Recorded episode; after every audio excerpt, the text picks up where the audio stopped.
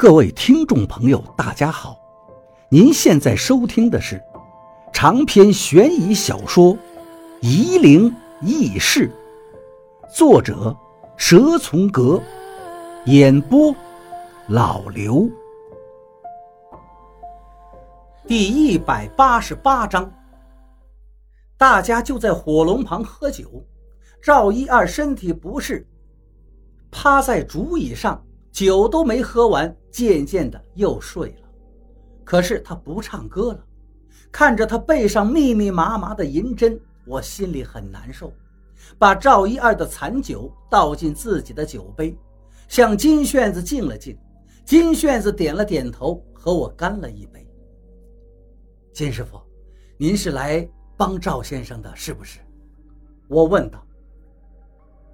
他不愿意跟我走啊。金炫子把身边的那个收音机又打开了，收音机里是点歌节目，主持人在介绍某个流行歌曲，接着就传出张宇的歌声。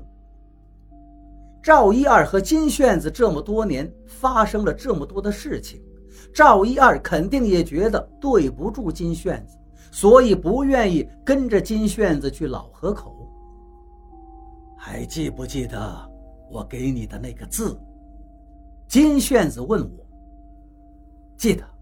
我答道：“狂。”我想起赵一二当初做三十六的时候多么风光，也是在这里，那么多人道贺。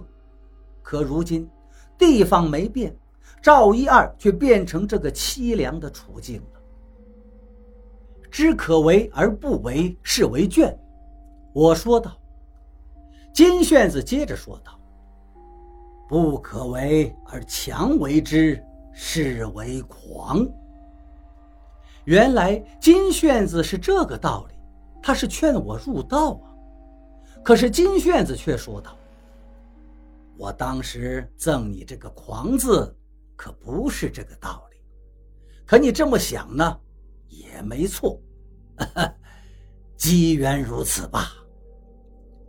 那您当初到底是什么意思呀？”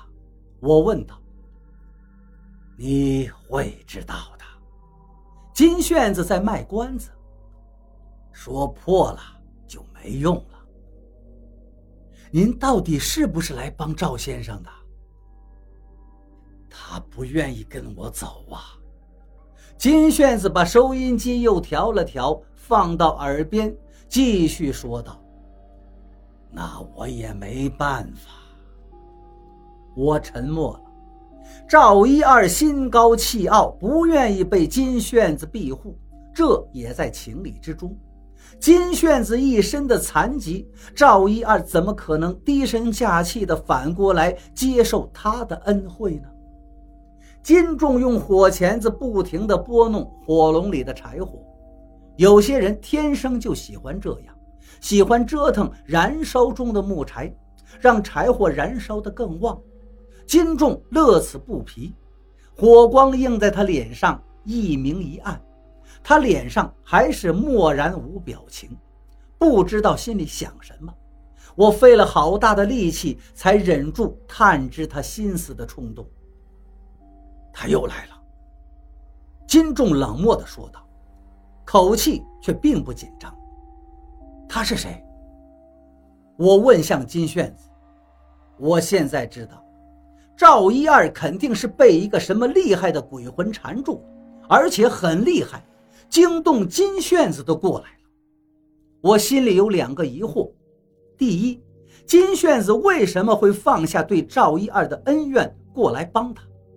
第二，这个人跟金炫子和赵一二的渊源非常深，这是毋庸置疑的。但到底是什么来历呢？我想问金炫子。但金炫子不会回答我，他现在的眼神正盯着火龙在看。我好奇地看向火龙，这才发现，不知道什么时候火光变成了绿色，柴火噼啪地响个不停。我看见金炫子的脸色变了，收音机里传出了昆剧的声音，昆剧唱腔悠长。一口气咿咿呀呀，半天唱不完。我听见这个声音，身上就冷飕飕的。金炫子连忙扭动收音机的旋钮，换了个频道，这个我就能听懂一些了。现在唱的是秦腔，陕西话比吴越方言好懂一些。这秦腔没有来由的就把我的心神吸引了，我一下子就听懂了里面的内容，是一个人排除万难。从阳间到阴世和鬼魂争斗的故事。木莲，我终于听懂了。是的，金炫子说道：“木莲救母。”我心里发麻了。这个剧目我是知道的，流行在陕西和四川，是非常著名的鬼曲，在某些偏僻的乡野。甚至是祭祀的经典剧目，金炫子的收音机怎么会听到这个剧目？而且这么巧，火光变绿就收到了这个秦腔。我听到了一声声的呻吟，是赵一二发出来的。他现在正在强忍痛楚，嘴里一口一口地吐着气。金仲连忙丢了手中的火钳，飞快地去拔赵一二背后的银针。金仲的手法很快，可是还是没有来得及。赵一二肩膀上的两三根银针自行断了，陷入肉里的银针细如牛毛，哪弄得出来呀？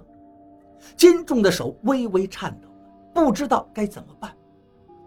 走到手上的少阴心经了。金炫子喊道：“金仲连忙把赵一二的肩膀抬起，在腋窝下方的极泉穴用手狠狠按着，手一捻，指尖沾了个半截银针。金仲不敢怠慢，又把手指摁到赵一二肘弯的少海穴，如法炮制，又捻出了半截银针。赵一二实在是忍受不住，疼得浑身发抖。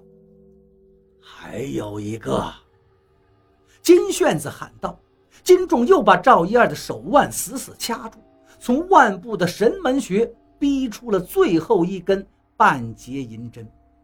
还没等金仲放下，我在旁边就长长的出了一口气。砰的一声，灶房的门被风刮得来回摆动。金仲看看金炫子，师傅，他不会罢休的，我也没办法。”赵一二坐起来了，对金炫子说道：“算了，师兄，算了，我已经是个废人，路是我选的，我早就知道他会回来的。你们到底说的是谁呀？”我问道。我不喜欢听他们说这些半截话，可是金炫子说道：“你别问了，你会知道。”赵一二又躺了下来。明天再说吧。你今天没事，陪我师兄说说话吧。金仲把赵一二扶到房里去休息，灶房里就剩下我和金炫子了。你别问那个人了。金炫子一脸的不耐烦。我没吱声，两个人沉默的坐了一会儿。金仲安顿好赵一二，也走回来。金炫子道：“小徐，你懂不懂音律啊？音乐嘛。”我说道：“我只会吹口哨，卡拉 OK 都唱不好。”金炫子说道：“那你懂多少？”哆瑞咪发嗦拉西哆。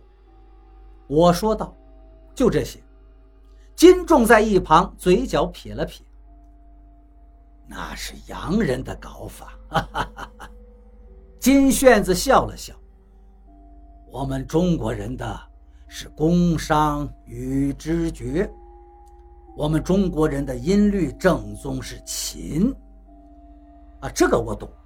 我说道，古人应天地五行，分别设五根弦，文王和武王又加了文弦和武弦。一共七弦，就是古琴嘛。可我从来没有听过。